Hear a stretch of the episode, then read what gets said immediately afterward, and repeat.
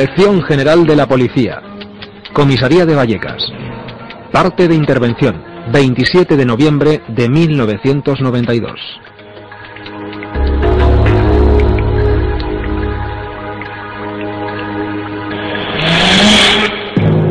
A las 2.40 horas, por el canal 7 de H50, llama el Z2 y manifiesta que una vez se ha entrevistado con la familia y observado el interior de la casa, se le ha puesto el vello de punta. Estando sentados en compañía de toda la familia, pudieron oír y observar cómo una puerta de un armario perfectamente cerrada se abrió de forma totalmente súbita y antinatural.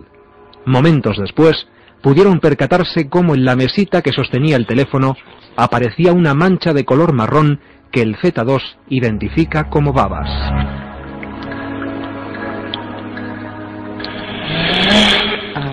En el recorrido que hicieron por diversas habitaciones de la casa, observaron un crucifijo de madera al que el fenómeno le había dado la vuelta arrancándole el Cristo adherido al mismo. Confirmamos que hay una serie de fenómenos totalmente inexplicables.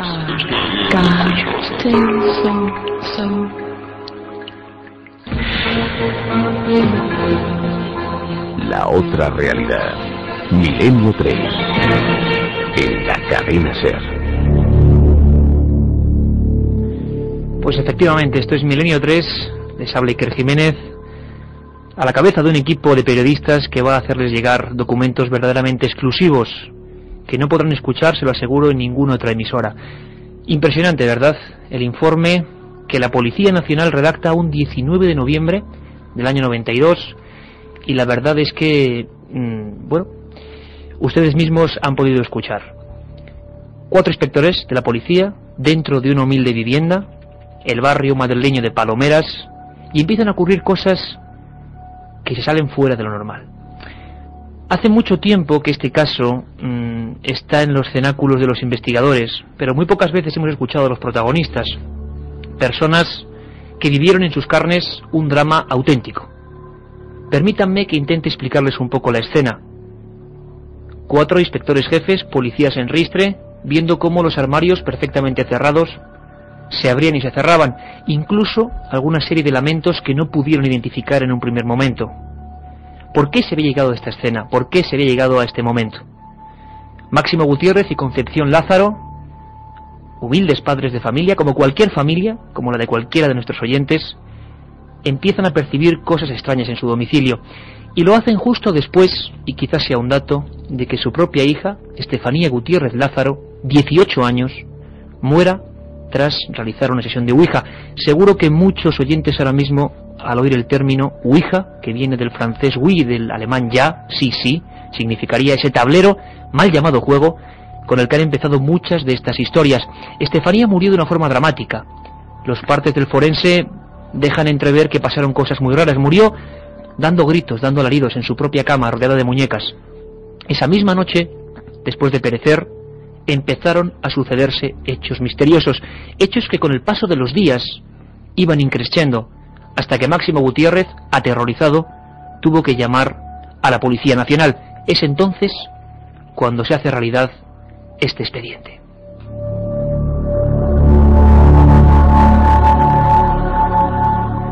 He tenido la oportunidad de estar varias veces en esa casa, es una familia estupenda, gente de una pieza, y como tantas personas marcadas por fortuna o por desgracia por el misterio, les aseguro que no ganan absolutamente nada contando la historia, menos aún hoy en día, que parece que estos temas están tan al filo de la navaja, tan desprestigiados, y sin embargo les puedo decir que en su casa ocurrieron cosas muy raras. No solo ellos, los vecinos, que incluso no tenían que ver con la propia vivienda, habían observado escenas tan terroríficas como una sombra en el pasillo, como una voz que decía mamá saliendo del propio baño, del baño, eh, digamos, anexo a la habitación donde murió Estefanía Gutiérrez Lázaro, una serie de cosas, un rosario de fenómenos que los expertos llamarían poltergeist. Esto que nos recuerda a la famosa película, ¿verdad? Poltergeist. Vendría del alemán duende burlón, duende ruidoso. Pero qué tremendo es y qué poca gracia hace cuando le ocurre a uno mismo en su propio domicilio. Es el caso de una madre, el caso de una madre a la que de verdad agradezco de corazón que se ponga ante los micrófonos de la cadena SER de Milenio 3, porque hace muchos años que no había roto su silencio, Concepción Lázaro, buenas noches. Hola, buenas noches. ¿Cómo estás? Pues mira, bien, ya, ya pasó. De, bueno, no sabemos si ha pasado. La cuestión es que el profesor eh, Deloso y el profesor Argumosa nos ha ayudado también muchísimo en estos casos. Eh, y bueno, pues nos hemos hecho caso a ello. Y por fortuna ha ido pasando un poco. Sí, exactamente. Aquellas horas tan dramáticas. Yo antes, cuando nuestra redactora Carmen Porter hablaba contigo, Concepción, una de las cosas a la gente que no recuerda esta historia o, o que no le haya escuchado, lo que más le puede impresionar es este informe que hemos leído, ¿verdad? Este Sí. informe real. Sí. La policía, recuérdenos Concepción, a toda la audiencia de Milenio 3, ¿qué pasó aquella noche? ¿Llamaron ustedes a la policía y qué ocurrió? Bueno, ya llamó mi marido a la policía, como lo has resumido tú, y resulta que, bueno, pues vinieron y estuvieron en la habitación mía, en la de matrimonio, sentados encima de la cama, y nosotros aquí en el salón, a oscuras, para ver si se veía algo, cuando sintieron como una piedra aquí en la terraza. Bueno, pues se levantaron corriendo y vieron que, bueno, pues que no había nada, que no, no había nadie ni nada de nada y que, bueno, pues era extraño. Pero en ese momento eh, resulta que, bueno, pues eh, la, la puerta del mueble bar se abrió sola, sin saber motivo ni razón. Y claro, pues en ese momento pues estaban con miedo de todo lo que estaba pasando y el- un policía sacó la pistola. Llegó a sacar la pistola Sí, apuntando a qué, apuntando, apuntando a la puerta. Y bueno, pues luego descubrieron que no había nada en la puerta, que, que- que era increíble. Bueno, pues un policía se salió al pasillo de fuera de- del corredor y dijo que aquí en esta casa no volvería a entrar más. Claro, no había nadie a quien disparar, ¿no? Exactamente. Concepción, una cosa muy importante y Sí. sé que para usted es duro recordar esos momentos, pero Sí. le aseguro que pueden ayudar a mucha gente, mucha gente Sí, que, que está sufriendo las mismas cosas y que no sabe ni a quién acudir y- a veces callarse. El silencio es una cosa terrible con estos casos. No, mm, bueno, yo yo lo he dado, o sea, lo he en televisión, en la radio, todo. Lo que pasa que que bueno, pues cuando hemos salido en antena eh, resulta que hay muchas personas muy crueles y se han metido con mis hijos. Y ahora incluso con el tiempo que llevamos eh, yo me he enfrentado a muchas personas eh, pero chicos de 18, 19 años y que se han metido con el niño y le llaman fantasma. Realmente la gente es cruel, es Sí. cruel cuando no entienden las cosas, Sí. porque su, su hija, Estefanía Gutiérrez Lázaro, de Sí. 18 años, era practicante de la Ouija, ¿verdad? ¿Qué, qué ocurrió? ¿Qué ocurrió aquella noche en que ella dejó de, de vivir, por desgracia? Ay, ay, ay, ay. Eso fue espantoso. Eh, bueno, pues vino con- de estar con el novio en el parque. Cuando eh, el novio se fue, estuvo cenando aquí el novio con ella. Y bueno, pues se fue y ella me dijo, dice, mamá, me voy a la cama. Digo, vale, hija. Cuando nada más que acostarse, se puso encima de la cama, sentada, eh, diciendo que le dolía mucho la cabeza y echando espuma por la boca. Cuando llamé a la doctora, me vino y me dijo que llamase a mi familia. Y la dije que por qué motivo, que por qué motivo. Y ella, antes de todas estas cosas, eh, me hacía unas cosas muy raras, muy extrañas, se quedaba como en coma y empezaba ah, ah, ah. A poner voces, digamos. Sí, sí. eh, entonces yo la dije en una ocasión, digo, Estefanía, ¿ves algo, hija? ¿Ves al- a, a personas así? Y me decía que sí, que sí, que veía personas agarradas de la mano, todas, y que la, la estaban llamando. Pero que ella no veía la cara. No veía el rostro. No, no, no, no, nada más que, que el lo que es el cuerpo, y que la llamaban. Desgraciadamente, Concepción, lo decíamos en el informe, su hija fallece, su hija fallece en, Mm. en la casa, ocurre un trauma tremendo para toda la familia y a partir de ese momento empiezan a pasar cosas. ¿Qué les ocurría en su casa, en el barrio de Palomeras? Pues- ¿Qué ocurría? pues nos tiraban los vasos, eh, se movían las cosas, eh, nos abría las puertas y, y bueno, pues en resumidas cuentas que, que incluso se ponía en el pasillo. ¿Llegabais a ver algo en algún momento, alguna figura? ¿Cómo era? eh, sí, sí, era, bueno, hay- había que, había veces que era negra, que la llegó a ver mi marido detrás de la cortina, y había otras que era como blanca, ¿sabes? Yo la, ya, yo, yo no sé, ya, ya en nuestra cabeza ya no, ya no, no lo veía no sé. Era auténtico miedo lo que estaban Sí, pasando, ¿no? Sí, sí, muchísimo miedo. Y luego hubo una persona que nos metió mucho más miedo aquí. Sí, personas, sabemos la historia un poco Concepción, personas que llegan como expertos, eh, que intentan limpiar casas y que no hacen más que Eh, estafar a las familias. Yo, bueno, pues no le voy a nombrar a esa No, persona. no, y además eh, es mejor ni siquiera dedicar un segundo No. a ese tipo de gente. No, no, Concepción. Una cosa importante, eh, hay un momento, yo hablaba con su marido, con Máximo Gutiérrez, tengo que decirle, una persona noble, escéptica en estos temas y que se encuentra con el problema en su casa.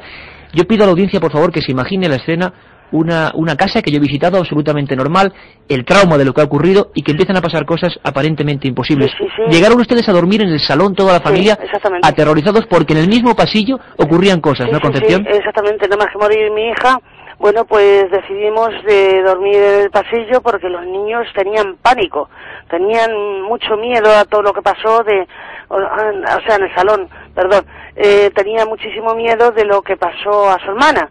Entonces dormimos en el salón eh, unas noches cuando yo se- mm, vi que, bueno, pues la puerta se, se abría y le dije a mi marido, digo, mira, digo, un viernes que no trabajas, digo, vas a quedar, vamos a quedarnos aquí todos, a ver si puede ser de mi mente.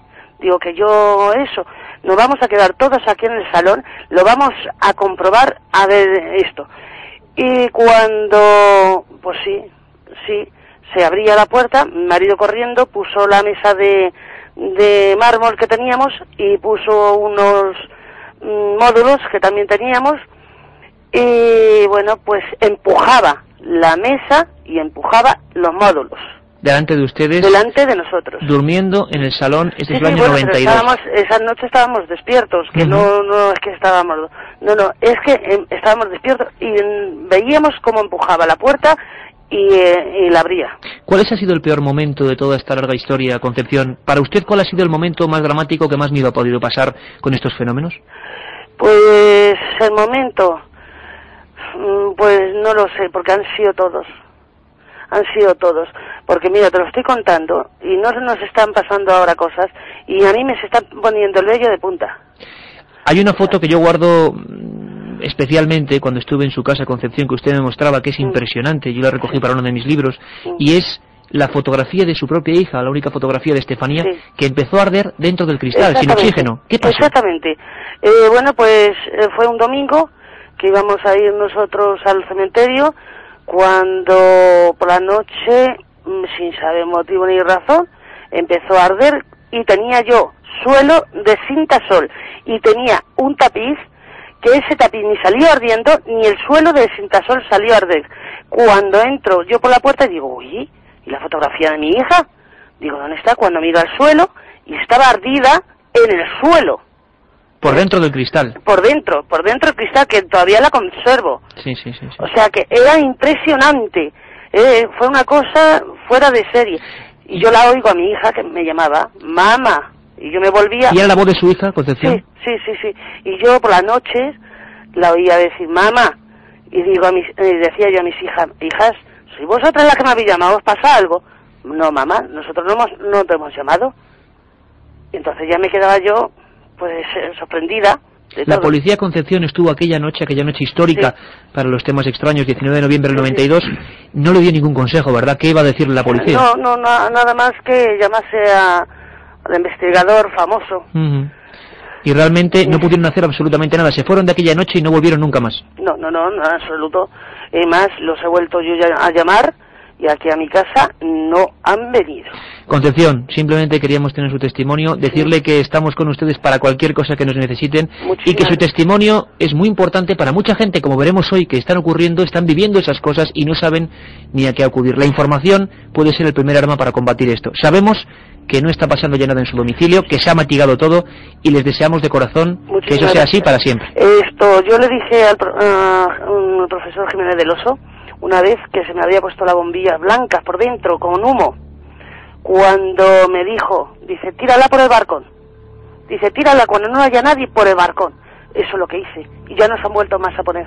Este señor, como el otro, me han ayudado muchísimo. Lo sabemos, Concepción. Gracias, gracias. Se lo agradecemos mucho de corazón y ayuda a mucha gente que está pasando ahora mismo, y hoy conectaremos con ellos, escenas de este tipo. Muchas gracias y que de verdad nada vuelva a solventar a su familia. Un abrazo. Muchísimas gracias, gracias. Adiós.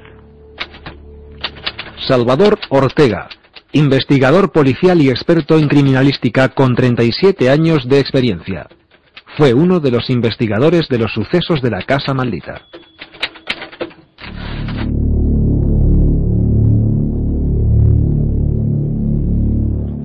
Salvador Ortega, impresionante lo que hemos escuchado, ¿verdad? Sí, verdaderamente impresionante. Buenas noches.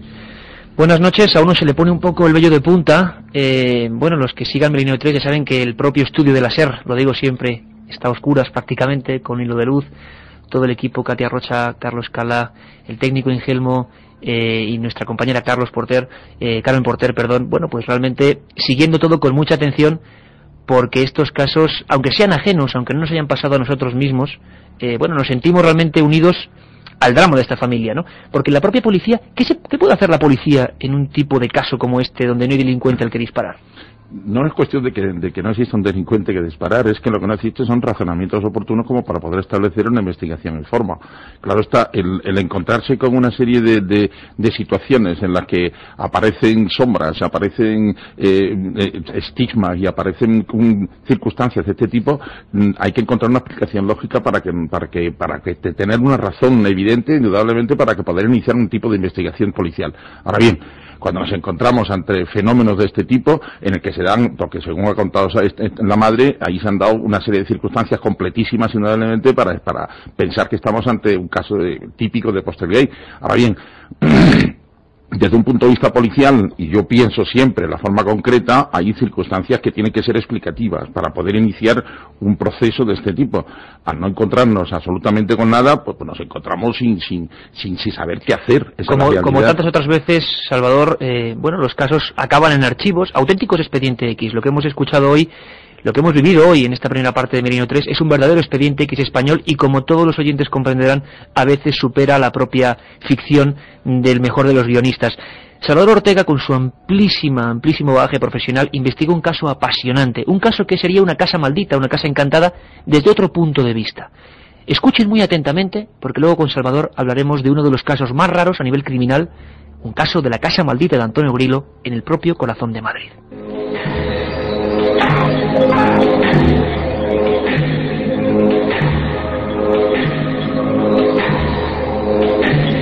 Septiembre de 1948. El cadáver apareció en la cama, con traje, corbata y una mordaza.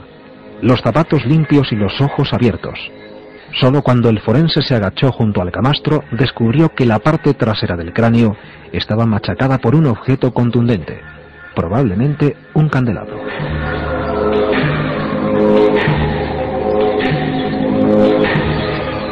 1 de mayo de 1962.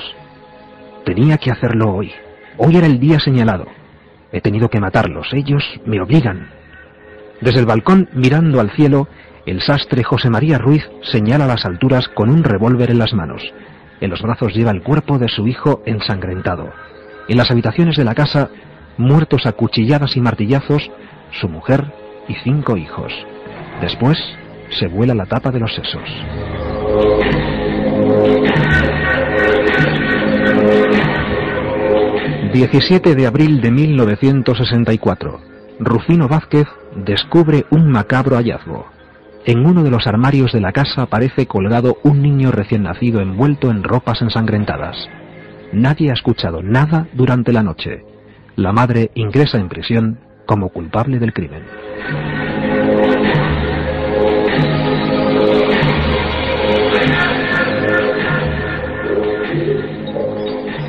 Todo este rosario de hechos truculentos, criminales, que seguro que han puesto también, eh, bueno, la carne de gallina, muchos oyentes, ocurre en un mismo lugar.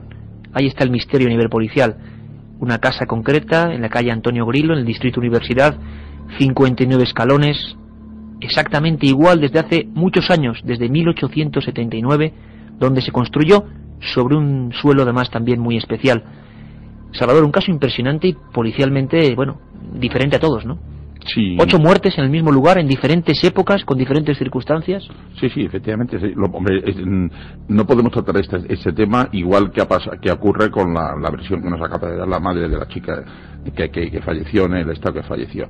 Pero indudablemente hay una serie de circunstancias que, vienen a redondar en, el ánimo de los demás y policialmente esto es un caso investigable. Tenemos tres muertes, tenemos indudablemente mm, mm, explicaciones lógicas que dar en una investigación y que nos llevan después a nosotros. Pero sin embargo, si, si vamos a tratar sobre todo este padre que, que en una, una inmolación familiar eh, pues hay, hay llamadas de, del más allá, llamadas que él siente, situaciones que, que indudablemente si nos ponemos a pensar que el cerebro puede jugar malas pasadas, que podemos llegar hasta incluso hasta, hasta denominar que puede ser factibles de, de, de, una, de fenómenos esquizofrénicos, ¿no? Pero la realidad la realidad es que el cerebro te gasta muy malas pasadas y además son, son mm, bastante comunicativas y, que te van trascendiendo de, los mismos familiares, en las personas que, están que asisten a estos temas. En el caso de, de, esta casa, pues tenemos una casa en la que se han cometido tres asesinatos. Tres asesinatos, uno de ellos con seis víctimas. Siete víctimas, porque al final el sastre José María Ruiz Martínez se desterrajó la tapa de los sesos con un disparo. Eh, salió al balcón, como nos contaba Carlos Barroso en la introducción, mirando al cielo, diciendo, ellos me obligan.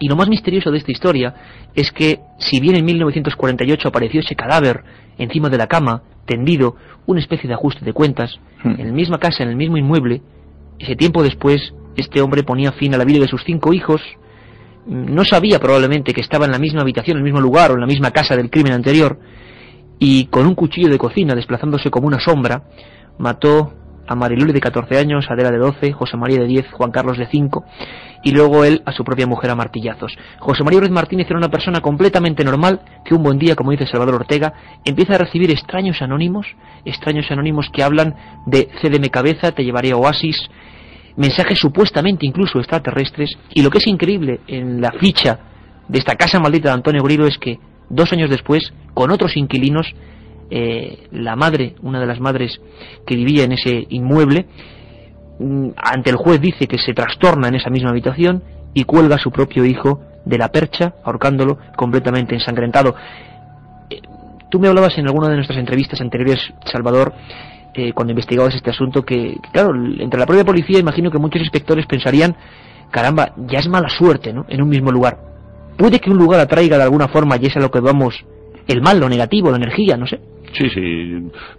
Yo soy de las personas que, pienso que evidentemente mm, estoy más en el lado de la concreción y en el lado naturalmente de, aquello que es tangible. Por tu propia Efectivamente. Y que todo aquello que tenga una aplicación lógica hay que buscarla. Eso es lo normal. Sin embargo, no cabe la menor duda de que existen esas, esas condiciones eh, raras y esas condiciones fuera de lo normal que se han dado en una, en una misma casa. O sea, ahí hay el primer crimen que se comete es un, parece ser que es un ajuste de, un ajuste de cuenta entre homosexuales o, o una riña de, de, desamores. El segundo crimen es el, del sastre, que también tenía su explicación. Este fue un poco más raro. Efectivamente, fue más raro porque intervinieron pues anónimos, incluso cartas que pudieron postdatarse, eh, personas ajenas a todo el tema. Y después encontraron explicaciones lógicas de que este hombre incluso estaba siguiendo tratamiento psiquiátrico y que el psiquiatra se asustó de ver el estado en que estaba y pidió, le pidió a él indudablemente que la próxima visita que le hiciera fuese su mujer con él. ¿Y el último caso, Salvador? Y el último caso es el de una chica joven que está viviendo con su hermana, que queda embarazada de su novio, que era gruesa y, pudo guardar el embarazo durante todo el tiempo de la gestación y que luego después, cuando ese niño nace, pues para guardar su vergüenza, para, para no enfrentarse con la realidad de, de, la época en que estaba y vivía, y vivía entonces, pues naturalmente lo que hizo fue lo estranguló lo estranguló y lo, tuvo guardado además en el, en el cajón de uno de, de, uno de los aparadores de, esa habitación. Aquí el misterio sería, Salvador, esa pregunta tan intangible, evidentemente, pero, eh, bueno, tú personalmente piensas que que algún tipo de energía, somos energía, tú me lo has comentado en alguna ocasión, eh, va hacia algún lugar, no lo sabemos. En Milenio 3, por supuesto, también somos tremendamente escépticos y objetivos, pero es cierto que es extraño que en el mismo lugar la gente sufriera esos trastornos y acabase con la vida. No hay casos parecidos, ¿no? En Madrid, desde luego, y en España no hay casos parecidos. No, no existen. Hay, hay casos de circunstancias parecidas, de coincidencias parecidas, pero como este, mm, y creo recordar además, porque claro, las investigaciones se llevaron en distintas épocas por distintos componentes policiales que fueron los que intervinieron directamente en este este tema. Cuando luego después mm, recoges un dossier y vas relacionando una, situación con otra y vas, vas, incluso intentando penetrar en la escena propia del crimen, ves que en la, en la misma casa que creo que, que ocurrió el lo del sastre, ocurrió también lo de la chica que, que el parricidio, con, que el infanticidio que, que se cometió te da lugar a pensar que efectivamente hay, hay situaciones no explicables. Y pongámoslos entre comillas. Yo soy una de las personas que evidentemente pienso que, el hombre, creo que te contesté diciendo que el hombre era policombustible, que es energía pura y que va agotando sus propias energías a lo largo del trozo y de la época de, tiempo en que, en que permanece en vida, al menos visiblemente en vida para nosotros. Después hay una energía y que no sabemos nunca dónde va. El hecho de, que, de poder pensar que existen energías negativas, negarlo sería absurdo. En pensar que existen, mm, creo que da lugar y pie a ello muchas, facetas de la vida en, en las que nos tenemos que enfrentar con cara a cara. Luego, ¿cómo actúan? Es lo que no sabemos. De, qué depende? Tampoco lo sabemos.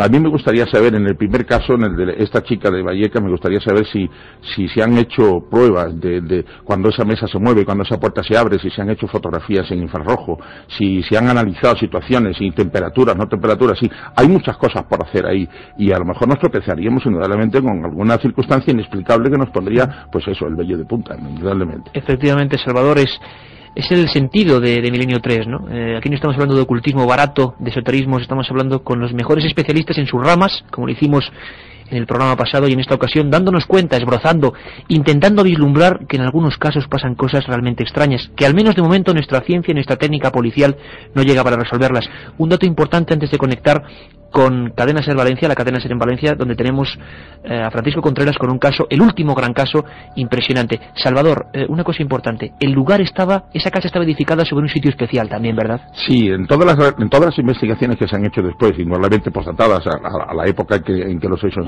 han, ocurrido, mm, se llegó, se llegó al descubrimiento de que en aquella zona eh, hubo en tiempo pues un antiguo cementerio. Y este cementerio llegaba desde, parece ser que desde bastante abajo de la, de, la calle de lo que hoy es San Bernardo, hasta, hasta incluso la, propia calle de, la propia calle Grilo si podemos pensar en fenómenos posteriores y fenómenos paranaturales, indudablemente pues, tenemos que pensar, y nos han mostrado muchas leyendas, muchas situaciones parecidas, e incluso películas que se han hecho sobre este tema, los estudiosos y los expertos nos han llegado a mostrar que evidentemente hay unas energías no dominables y que esto puede haber sucedido pues por, por estar esas construcciones encima de un cementerio. Realmente espeluznante. Una cosa para toda la audiencia, milenio3 arroba cadenaser.com. ¿Se acuerdan, verdad? Hemos recibido cientos de mails, impresionante la acogida de todos vosotros pidiendo temas. Queremos que sigáis haciendo lo que seáis vosotros quienes digáis eh, y planteéis la directriz de este programa investigando nuevos casos. Ha sido increíble vuestra acogida. Lo repito, milenio3 arroba cadenaser.com. Ahora dentro de un momento conectamos con Valencia. La otra realidad. Milenio 3 en la cadena Ser.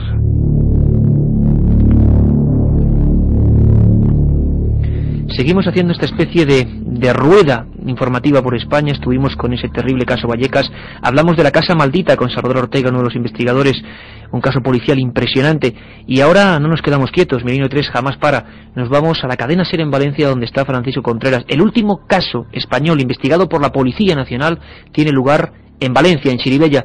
Don Francisco Contreras, buenas noches. Buenas noches, Iker. Buenas noches a todos los oyentes de Milenio 3, desde la calle Don Juan de Austria, Estudios Cadena Ser. La verdad es que ha sido impresionante, bueno, ese caso. Tú lo has investigado en primera persona como periodista. Hay un informe policial. Eh, ¿Qué ocurrió, muy brevemente, Francisco, en este último caso español, información completamente exclusiva, donde la policía se vuelve a enfrentar a una casa, vamos a llamarla, encantada, poltergeist, bueno, como cada uno quiera. Es, el último gran caso en el que los policías, la policía local de Chiribella, Iker, es testigo de fenómenos extraños, porque ha habido a lo largo de estos últimos años casos o intervenciones policiales, pero nunca han visto fenómenos extraños. En este sí, en Chiribella. Tengo aquí el parte de intervención con esa tenue luz que también tenéis vosotros en los estudios. Si quieres, te doy los datos. Fecha 19 de junio de 1999, referencia 164 barra 99 firman los agentes 104 y 706 y comienza ese parte de intervención o esa actuación policial a las 4.50 horas de la madrugada. Si quieres, Iker, te leo rápidamente algunas partes de este informe. Por supuesto. Que dan detalles escalofriantes para la audiencia. Cuando los policías que, suscriben patrullaban el servicio de vigilancia por la población son requeridos por base para personarse en el domicilio arriba indicado por molestias de ruidos. Que personados en el lugar referenciado se pueden escuchar repetidos golpes sin poder determinar la procedencia de estos. Que una vez descartadas todas las posibilidades lógicas del origen de los golpes, se desconoce por completo esta, informando a la fuerza actuante que se trata de un caso desconcertante. Así fue aquel encuentro entre las fuerzas de seguridad del Estado y lo desconocido. Probablemente, Francisco, el último expediente X, eh, consideramos siempre y que la audiencia pues vaya acostumbrándose, expedientes X a todos esos informes, como ya estamos viendo, donde la policía, donde los jueces, donde los propios militares son testigos de fenómenos que no se pueden catalogar. En este caso, una periodista de Canal Nou tuvo la oportunidad, iba a decir la fortuna o desgracia, eso nunca se sabe. desgracia. la verdad es que, bueno, fue increíble el hecho de que ella misma prácticamente y con la policía, eh, se coló en el inmueble donde estaban ocurriendo cosas muy raras, un niño también era protagonista y vivió cosas estremecedoras. Pudimos hablar eh, con esta compañera periodista, pudimos hablar con ella y realmente nos contaba una cosa escalofriante. Lo resume de esta forma. Primero una serie de, golpes, de golpes extraños que, que se oían en, ah, en la pared. No yo no supe apreciar exactamente en qué pared porque eran como unos golpes que, que retumbaban, ¿no? así como con mucho eco. El niño estaba solo en la habitación y todo el resto de gente estábamos en, en el salón. Eh, se empezaron a, ir, a oír primero golpes, ya digo, fuertes, y en fin, aquello empezó a ponerse un poco, un poco tenso. Mm, después se oyeron como golpes de, de, persiana, cuando bajas una persiana muy fuerte que cae de golpe, pues eh, se empezaron a ir um, ruidos um, similares a eso, ¿no? Una persiana que, que bajaba fuerte. Caía agua del, del techo de su del techo de su cuarto, um, había como, como gotas, el techo humedecido, eh, se oyeron también pasos en el piso de arriba, en un piso en el que, en el que no vivía nadie. Salvador, a nivel policial, cuando los inspectores investigan estos hechos, ¿se es muy reacio para redactar esta información o hay que hacerla porque es una intervención más? Ah, no, sin duda tiene que, cuando la policía la, solicitan para una intervención del tipo que sea, lo, menos que pueden hacer es personarse y prestar la ayuda que puedan entender. Lo único que ocurre es que cuando se encuentran ante fenómenos de este tipo, indudablemente no, no existe una verdadera reacción policial como pudiera ocurrir en cualquier, otra, en cualquier otro tipo de delito, ¿no? Pero naturalmente, yo quizás desde un punto de vista más, más incrédulo, por, por, decirlo así, eh, me hubiera dedicado mucho más a fondo pues a intentar pues grabar esos golpes, ver dónde se mm. producen, en aquel momento pues ver si hay diferencias de, ambientes, humos que aparecen, sustancias, fluidos que aparecen manchando. Muy importante, Salvador, lo que comentas, porque Francisco, mm, tú hiciste un informe importante sobre tengo... un momento Francisco, Fortergate y casas encantadas en España. Te quería preguntar, que es que mucha gente nos lo pregunta a veces, y vía mail nos lo pregunta, que hay una serie de síntomas que también ocurren aquí en Valencia, que ocurren en estos casos, que son bajadas de temperaturas, golpes rítmicos que no surgen de ningún lugar. Parece que todo tiene, el llamado fenómeno poltergeist tiene una especie de recreación muy concreta. Eso ocurrió en Valencia, ¿verdad, Francisco? Ocurrió en Valencia, además todo esto mm, eh, se desata en, o estalla en, en junio, en 1999, pero comienza tres meses antes con el desafortunado y fatídico juego de la Ouija, como bien decías antes, Siker, cuando Raúl Zarzoso, un joven de 13 años de edad, en aquella época estudiante de primero de eso en el Colegio Antonio Machado, pues junto a compañeros como David o Iván o Rafa, eh, empiezan a practicar esta Ouija extraña, en la que una especie de duende burlón, presuntamente un duende burlón de estos que se manifiesta en este jueguecillo, eh, les, les amenaza y dice que se va a quedar con ellos.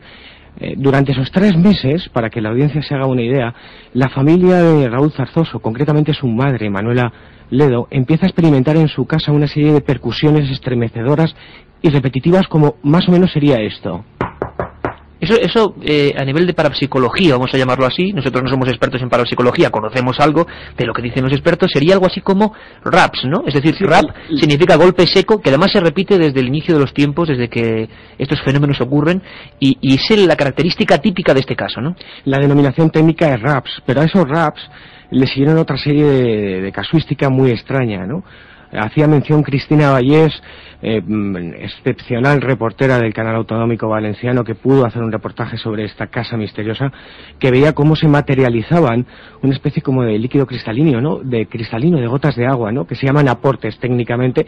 Curioso que solamente hay dos casos más en España con este tipo de fenomenología. Uno en Madrid, en la calle Marqués del Monasterio número 11, en el Baúl del Monje, en una tienda, en un anticuario, y otro eh, que ocurrió en el año 91 en Málaga, en la sede de la editorial Plaza y Janés. El mismo fenómeno, eh, fenómeno exactamente, pero había más, más sucesos extraños, ¿no? inexplicables, como era el movimiento de pequeños objetos por el interior de, de las habitaciones. Las camas temblaban, eh, sombras errantes se desplazaban por el interior de, del piso, ¿no? por los pasillos y las habitaciones. Unos fenómenos, además, que pudieron ser mm, contemplados o experimentados no solamente por Manuel Aledo y Raúl Zarzoso, los protagonistas de esta historia en Chiribella, sino por eh, Luis Ledo, Manuela Bonet, los padres de Manuela, el cuñado de Manuela, Manolo Herrera, incluso una amiga, María Luisa Guerra. Y yo te voy a dar un dato en exclusiva. Milenio 3 va a dar un dato en exclusiva sobre este caso, Iker, aprovechando que además está ahí Salvador, que es que los policías volvieron a actuar en, esa casa, volvieron a acudir a la llamada, a la petición de auxilio de esta familia, concretamente la noche en que eh, Cristina Vallés y Tere Roch grababan ese reportaje para el canal autonómico valenciano. Bueno, pues uno de los agentes, en este caso el 706, con eh, indicativo móvil 1, tuvo que salir de esa casa espantado por los raps, esos golpes repetitivos que sonaban en Chiribella. Se hicieron grabaciones, tenemos esos documentos sonoros grabados y algún día en Milenio 3 nuestros oyentes lo podrán Seremos los primeros, Francisco, en escucharlos. Un abrazo muy fuerte, gracias por esa información. El último poltergeist que realmente ha ocupado y preocupado a la policía española. La otra realidad. Milenio 3, en la cadena Ser. Sigue esta información constante por toda España y nos vamos de Valencia, Salvador, a Sevilla, donde ha habido, parece mentira, estos fenómenos. Tú sentías, ¿verdad?, ahí ante el micrófono de la cadena SER, cuando decían aportes. Eh, son fenómenos que en todo este tipo de casos a nivel policial han ocurrido siempre, de la misma forma, ¿no? Suelen ser repetitivos, o sea, hay una, serie de circunstancias y de fenómenos de este tipo que aparecen en, estos casos. Hombre, si tenemos que pensar que el simple hecho de tener un juego donde aparece un, abecedario completo con una serie de números y aparece un, indicativo que, a, veces hemos, hemos escuchado jugar al vasito o, un vaso que se tiene que mover con, con, las manos puestas de todos encima del vaso. A veces, pues yo he sido testigo donde el vaso era empujado por más de uno. Esa es la realidad. Ahora bien, eh, ¿te empuja a ti alguna fuerza eh, a empujar ese vaso o es realmente la fuerza la que mueve el vaso? También el creer que todo esto puede ser desencadenante de ese, de ese propio juego me resulta un poco extraño. Pero sin embargo, la, las, pruebas, efectivamente, las pruebas están ahí. esto, se repite, esto se repite. Hablamos de, de, espíritus burlones. Lo que sí, mm, lo que sí en realidad tenemos que, poner entre comillas y hacerlo con bastante discreción es hablar naturalmente de, presencia de, espíritus o a veces o, o de energía. Eh, no sabemos cómo funciona nuestro cerebro, no sabemos hasta dónde es capaz de llegar en cualquier momento, no sabemos en qué punto podemos dominar o dejar de dominar una fuerza que puede ser que, de, que con, los años venideros podamos tener noticia de ello. Pues, posiblemente seamos nosotros los que proyectemos y reflejemos esto. Lo que pueda ocurrir después, naturalmente, nos deja escamar, no encuentro explicación para poder decir efectivamente por qué esto se desencadena y sobre todo cuando estos fenómenos son repetitivos cada vez que se producen. Pero es apasionante, Salvador, tratarlo desde el punto de vista policial, desde el punto de vista de la criminalística, porque nos damos cuenta de que hay mucho más eh, de lo que parece, de lo que nos cuentan. Hay casos realmente que siguen ahí absolutamente sin resolver. José Manuel García Bautista está en Sevilla, eh, es uno de nuestros colaboradores y corresponsales en el sur, porque precisamente ahora, y Milenio 3 siempre está al cabo de la calle, al cabo de la actualidad, está ocurriendo en el barrio de la Macarena, uno de estos hechos que ha tenido ya, ha motivado la atención policial, se está llevando con mucho sigilo y están ocurriendo. Tenemos poquito tiempo, José Manuel, estás en el lugar, dime, dime qué ves, dónde es el lugar o bueno, cómo es ese sitio exactamente, pero qué ha ocurrido en estos últimos meses en Sevilla que tú tan afanosamente estás investigando. Pues sí, buenas noches, Iker. Pues ahora mismo nos encontramos justamente en, un solar que hay en, ese barrio de la Macarena, eh, que se ha ganado por derecho propio también el, apelativo, el calificativo de maldito, ¿no? Quiero que os ubiquéis, es un lugar, ahora mismo hace fresquito aquí en Sevilla, es un lugar de unos 50 metros por 25, en plena obra, eh, junto a unas ruinas prerromanas, y en las obras ya hace tiempo que, se dejó de, trabajar, vaya. El tiempo en forma de óxido ha dejado ya huello en, los cimientos de, la obra, ¿no? Y, aquí han pasado unos extraños fenómenos durante estos últimos meses. Historia eh, que ha sido ampliamente investigada tanto por mí como por mi compañero, por Rafael Cabello, pues eh, aquí ha sucedido básicamente apariciones de sombra, ruidos extraños también, eh, extraño, es un extraño fenómeno de, apariciones a un, a un, vigilante de seguridad e incluso uno de los obreros de aquí de, la obra. Eh, podríamos calificar también como desapariciones de objetos en el, en el sentido de, de una extraña eh, extraña fenomenología poltergeist. los trabajadores que aquí desempeñan su, su labor hace semanas que ya tuvieron que abandonar atemorizados la obra. ¿Llegaron a abandonar la obra las personas que estaban allí por lo que estaba sucediendo? Esto está parado totalmente. Esto está parado totalmente porque es que no se quiere trabajar aquí. Y es cierto, José Manuel, porque vamos rapidísimo, tengo que decir a la audiencia de Melino 3 que tendremos los testimonios de esas personas. Queríamos solamente contactar con José Manuel para que nos hiciera un recorrido, pero es cierto que ha habido una serie de suicidios en el lugar donde luego han empezado a ocurrir los hechos, ¿no? Ha habido más que suicidio, Iker ha habido más que suicidio. Eh, la última, las últimas investigaciones que ha llevado Rafael Cabello por un, por un lado y por otro han dado lugar a, descubrimientos sorprendentes, ¿no? Porque en, el lugar ha habido dos asesinatos, ¿eh? también ha habido un, un, tiroteo en que falleció también la víctima, evidentemente.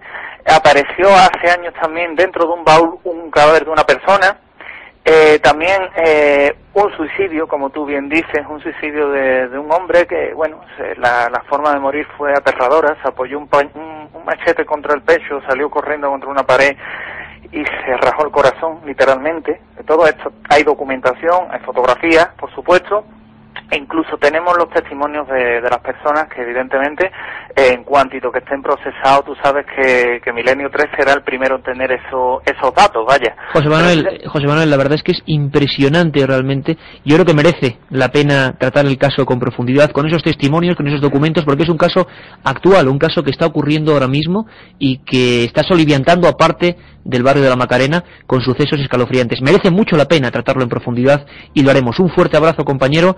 Nos vemos, nos escuchamos muy pronto aquí en Milenio 3. Salvador, eh, es curioso, no te había preguntado antes, pero con tu larguísima experiencia, siempre hay una relación entre los lugares donde ha habido hechos luctuosos, crímenes, eh, matanzas, vamos a llamarlo así, y luego estos fenómenos, ¿verdad? Parece que suena ciencia ficción, pero es que.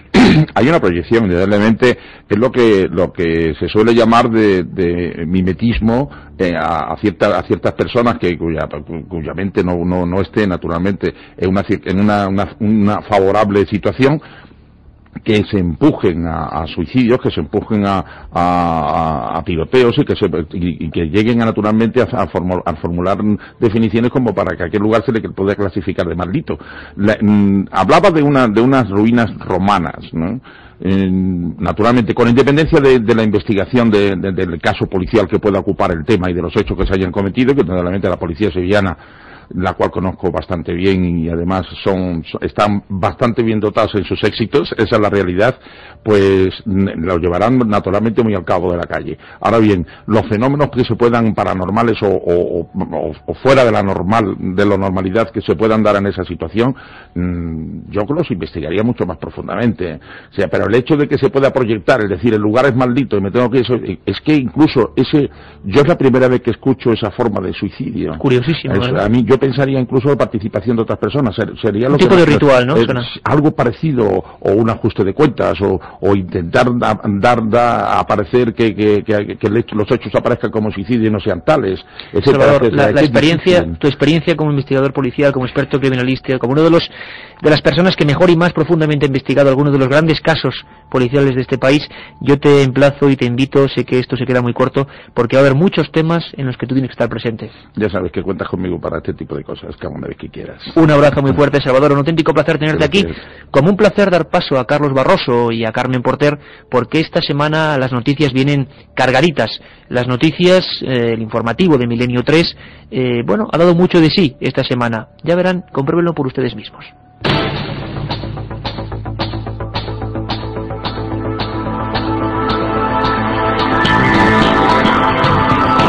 Barcelona es el lugar donde empezamos hoy nuestro relato informativo y el Palacio Real de la ciudad condal el protagonista. Conocidas son las historias que hablan de sonidos misteriosos y sombras que se mueven por las galerías de los grandes palacios, pero en este caso han llegado hasta tal punto que los vigilantes de seguridad que trabajan durante la noche ya no quieren realizar su labor de supervisión en determinadas zonas. Enseguida hablamos de esto, será después de que Carmen Porter nos avance otras noticias para esta noche. Comenzaremos con los rostros más antiguos del mundo que han sido hallados en el suelo de la caverna La Marche al sur de Francia. Nos iremos hasta Egipto, donde han sido descubiertas siete tumbas que datan de 1307 a.C.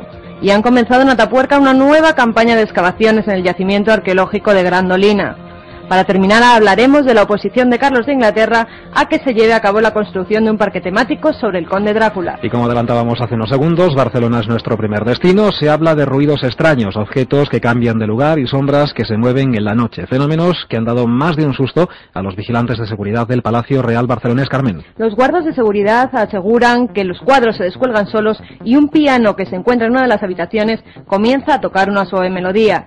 También en el Palacio de los Virreyes han acontecido fenómenos extraños, por lo que durante unas semanas los vigilantes se negaron a realizar las correspondientes rondas por el recinto. Un científico alemán ha redescubierto en el sur de Francia lo que podrían ser los rostros humanos más antiguos del mundo. Ha sido en la caverna de la Marche, en Lisa-le-Château. Las imágenes ya fueron localizadas hace medio siglo en el suelo de la cueva, pero después cayeron en el olvido. Son dibujos de gente real, hombres y mujeres en bata con sombreros y botas que pueden tener hasta 15.000 años de antigüedad. Y en Francia seguimos porque desde allí nos llega otro descubrimiento arqueológico sorprendente. Nos habla de él el corresponsal de la cadena SER, José María Patiño. La construcción de una carretera al sureste de Clermont-Ferrand, en el macizo central francés, ha dado como resultado el descubrimiento de una tumba colectiva singular.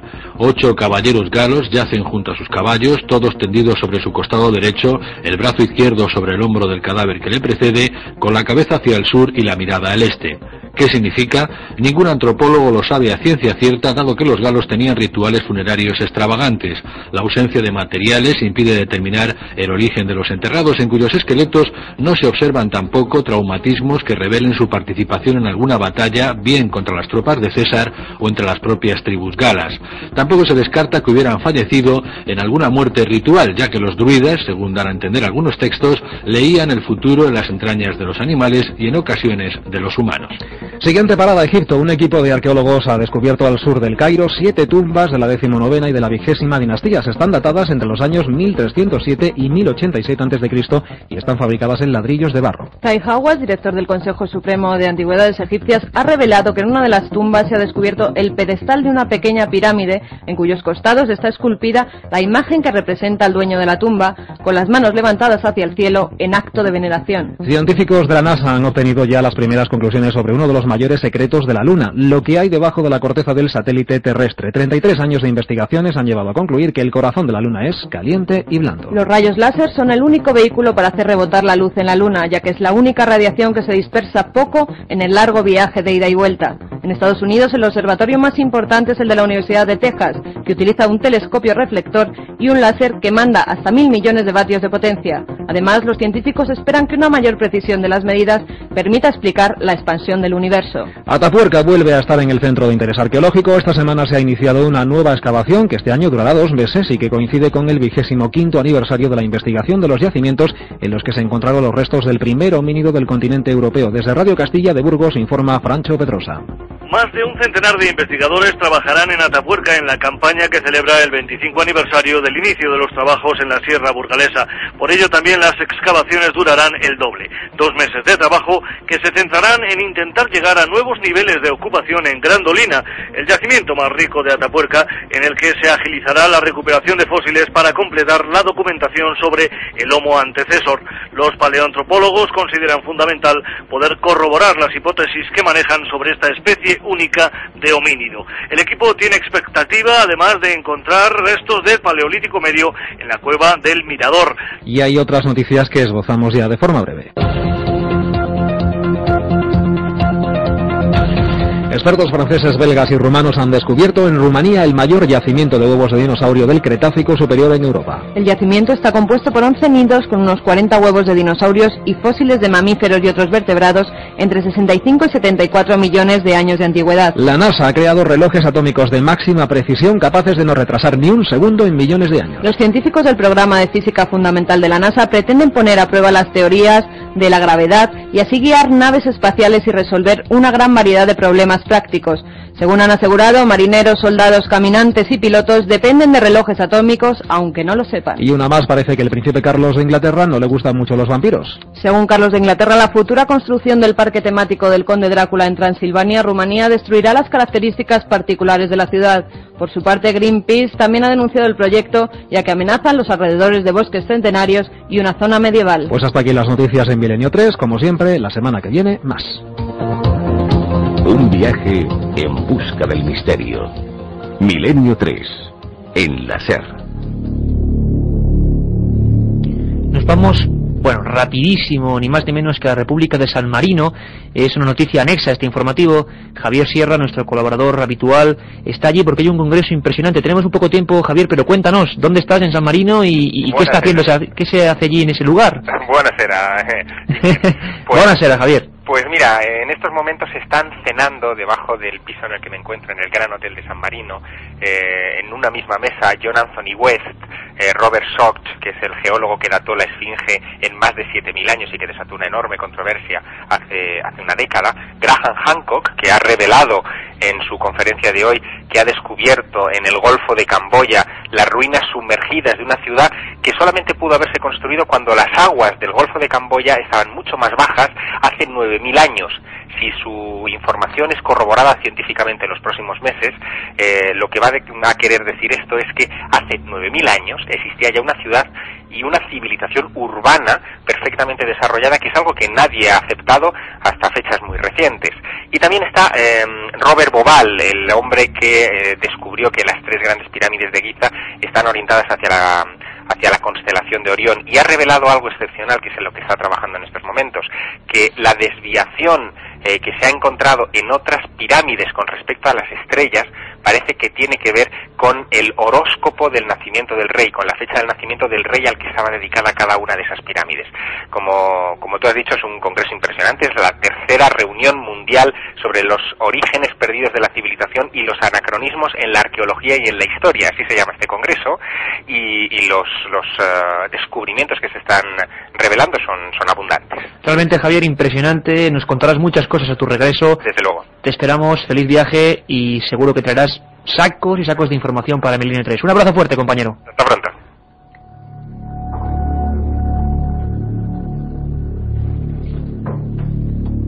Y tenemos ya, bueno, pues toda la comunicación de la gente que se ha puesto en contacto con nosotros, milenio3 arroba cadenaser.com. Eh, Carmen Porter, la sintonía de Millennium, no podía ser otra, la que despide o va lanzando la recta final de este gran programa de hoy, creo que ha sido interesante para todos ustedes. Carmen, un montón de llamadas, un montón de mails, de correos electrónicos. Milenio3 arroba cadenaser.com nos han llegado un montón de peticiones sobre temas que pasamos a esbozar. Antes que nada nos han dicho que, Iker, ¿cuándo firmas en la feria del libro? Bueno, muy sencillo, el libro Encuentros estará mañana, mañana por la mañana y el fin de semana que viene. Esperamos a todos los amigos de Milenio 3, ahí estaremos orgullosos y contentos de estar con todos vosotros. Eh, Víctor Guinea nos dice que si podemos hablar algún día del código secreto de la Biblia. Por Neftalí, por su parte, nos comenta, me gustaría que tratáis el tema de la sábana santa y por extensión el misterio de René Le Chateau. Tengo que decir una cosa, Carmen, tenemos un programa absolutamente único, exclusivo. Pasamos cuatro días junto a la sábana santa de Turín y nos trajimos un montón de información con cosas que no va a poder escuchar en ningún otro sitio. Informes, ADN, la NASA, todo en Milenio 3. Juan Gutiérrez nos dice si por favor podemos tratar el tema de las caras de Belmes, un tema muy conocido por ti, ¿verdad? Bueno, pues fíjate, las caras de Belmes, ni más ni menos. Yo creo que lo malo es que en esta hora que todo el mundo que nos escribe dice que se queda muy corta, bueno, haremos uno o dos programas, las caras de Belmez y el otro lado de las caras de Belmez. Javier Valero quiere que esbocemos las conspiraciones, tanto intoxicaciones en el tema OVNI como en el viaje a la Luna. Pues esos temas realmente serán enfocados además con especialistas, los mejores especialistas nacionales e internacionales. Os prometemos que sois vosotros los que hacéis Milenio 3, los que encargáis cada una de estas investigaciones. ¿Y qué opinas de los exorcismos que David Cuevas Castillo nos pide? Bueno, don David Cuevas Castillo, un oyente que nos pide exorcismos. Yo tengo que decirle que tendrás exorcismos y eso puede ser casi como una amenaza. Gracias, Carmen. Un montón de temas. Katia Rocha, teníamos, bueno, tendremos un contestador y sobre todo tenemos ganadores de esos 10 libros, encuentros eh, para toda la audiencia. Eso es, lo prometido es deuda nos tienen que mandar un email con su dirección los siguientes oyentes. A ver, tomen nota. María Martín Uclés, Neftalí, Vicente Arenilla, Raúl Madroña Almarina, Inmaculada Roca Herrera, Miguel Ángel Tenorio Camacho, Eva Rivera, Carlos Bernuez, Daniel Pérez Verdejo y Rafael Leosada. Por favor, nos indican bien su nombre, apellidos, dirección donde le enviamos el libro y la semana que viene regalamos cinco libros de Misterios de la Iglesia, publicado por la editorial EDAP, con Carmen Porter. Ha sido un placer, Milenio 3, todo un equipo, les habló Iker Jiménez. Nos vemos el próximo sábado. Sean felices.